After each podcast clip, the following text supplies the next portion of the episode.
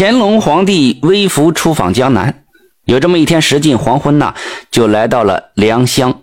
这良乡是个地名。主仆一行走进了临街一家只有五间平房的王家小客店。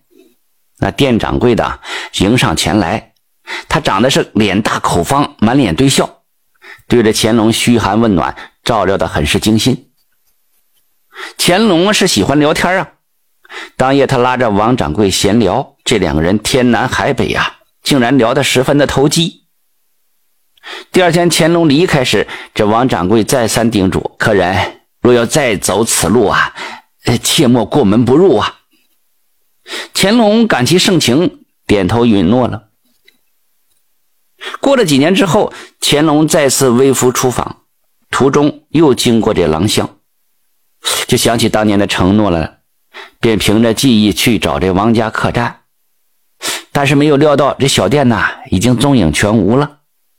这临街就地盖起了一排几十间门面房，这招牌上写着“王家杂货铺”，什么“王家绸缎庄”“王家大客栈”。哎，这车水马龙，好不热闹。然后派侍卫寻访，才知道，原来这王掌柜建造耳房挖地基的时候啊，挖到了一罐子金元宝。然后平地发迹起来了。乾隆就来到了王家大客栈，见到了王掌柜的。这一见他，呵，红光满面，一身绸缎，正所谓是财大气粗啊。寒暄过后，这王掌柜的为乾隆摆酒洗尘。酒过三巡，这王掌柜就笑了：“哈，哎，客人此番路过，想不到王家字号已经至此临笔了吧？”乾隆听他的语气中颇有几分得意，还故意逗他呢。哎呀哈，这是天赐老兄富贵，小弟只有羡慕的份儿啊。这王掌柜的眉梢一扬，嗨，我与老弟呀有缘。老弟出发前呐，我要送你一件礼物，想要什么呀？只要世上有这玩意儿，嘿嘿，你呀只管开口。乾隆听了，心中暗笑。这俗话说呀。富贵莫过帝王家，这小小掌柜的就挖到一罐金子，那不足挂齿之富啊！竟然狂言妄语到如此地步。想到此，乾隆假意称谢：“哦，多谢圣意，但是我得慢慢想。”散席之后啊，乾隆心中一直盘算着，什么玩意不值钱，但是又能惩治一下这王掌柜的狂言妄语呢？这事情啊，有凑巧。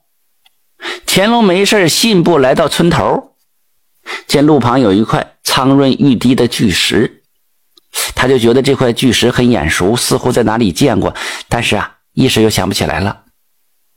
他就绕着这巨石转圈就见它既有巍峨俊俏的雄姿，也有玲珑剔透的小巧；既有层峦叠嶂、嶙峋峥嵘的奇观，也有浑然天成、若人若兽的妙趣儿。乾隆就一边欣赏，一边在记忆里搜寻这块巨石的出处，想来想去的，突然用手拍了一下前额，脱口而出：“哎，想起来了，这是米万钟的石头。原来这块巨石啊，是明朝官员米万钟从房山运到良乡的。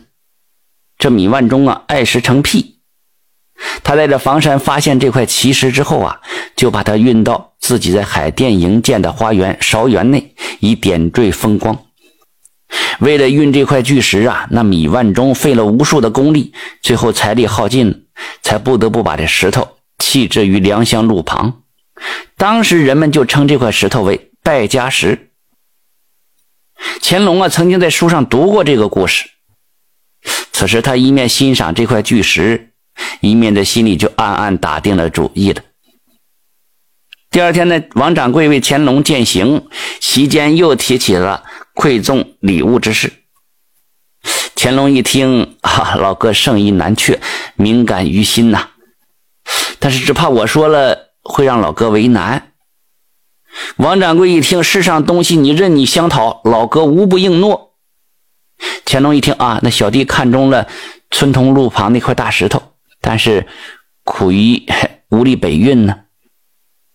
王掌柜一听，不禁仰面而笑：“哈 我还以为是讨什么金马驹聚宝盆呢，原是要一块大石头啊！好吧，一年之内，我一定运到京城府上。”乾隆一听，那大丈夫一言四出，可驷马难追呀。王掌柜就说了：“说大丈夫言而无信，何以立足于天下？”乾隆走了之后啊，这王掌柜便张罗人马运石，那雇了十几号人运呢。一天的功夫，这块巨石啊纹丝未动，然后又增加二十多人，一天也只能移动几步。后来增至五十多人，这一天只能咕噜几个滚儿。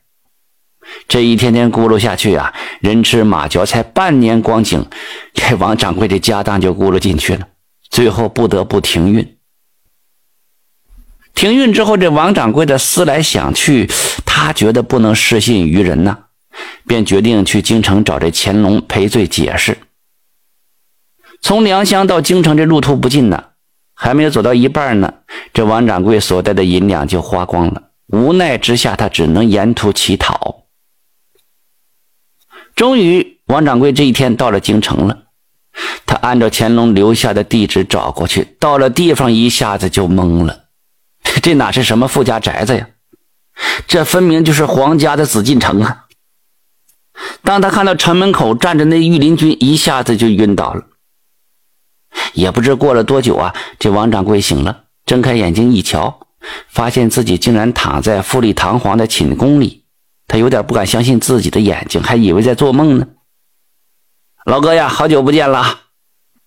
这一个熟悉的声音从身后传过来。这王掌柜顺着声音望过去，只见那乾隆身着着龙袍，面带着笑容走过来了。王掌柜吓得翻身下床，双膝下跪：“皇上，恕我口出狂言。那石头派人运了多少天，才挪动了几里路？怕失信于人，我特地前来请罪。”这乾隆啊，也是个性情中人，早已经得知事情的真相，上前搀扶起王掌柜的：“嗯，你信守承诺，何罪之有啊？朕还要赏你个官做做呢。”王掌柜的闻言感激涕零，连忙拜谢。后来乾隆自己派人马，采用冬季泼水造冰道的办法，把这块巨石运回了京城。